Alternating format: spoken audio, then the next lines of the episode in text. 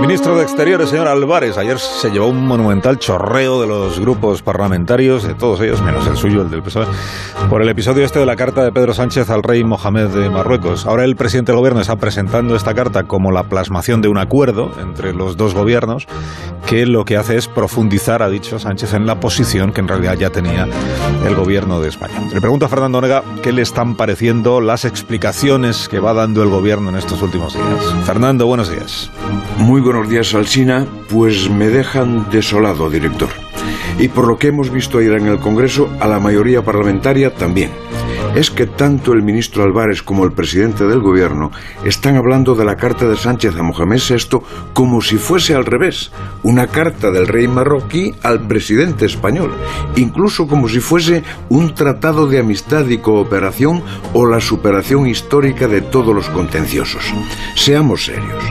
Esa carta solo es la expresión de unos deseos del gobierno español, nada más.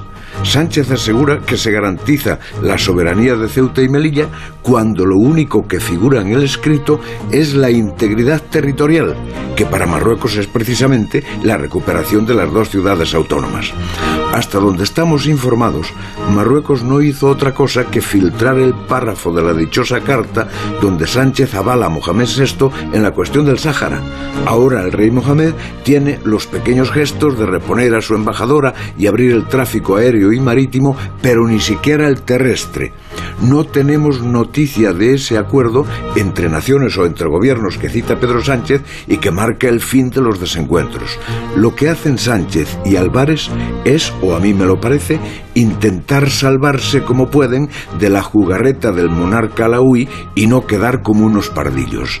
La prueba está en los tiempos. ¿Por qué hay que esperar al día 30 para que el presidente dé una explicación al Parlamento?